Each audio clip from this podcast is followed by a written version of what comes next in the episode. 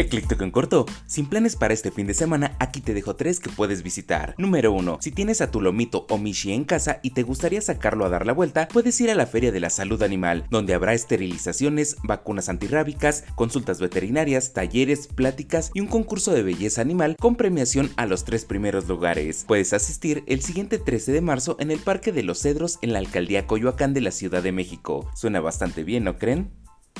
Número 2. Por si te lo perdiste, Expo Juivo. Esta convención traerá 30 cosplayer, invitados especiales, exposiciones de videojuegos, coleccionistas, gastronomía, juguetes, cómic, manga, música en vivo y muchas sorpresas más. Si estás más que interesado, la cita es en Ponciano Arriaga 20, Colonia Tabacalera, en la alcaldía Cuauhtémoc, el siguiente 14 de marzo y lo mejor de todo, la entrada es libre. Vaya, vaya, sí que suena interesante.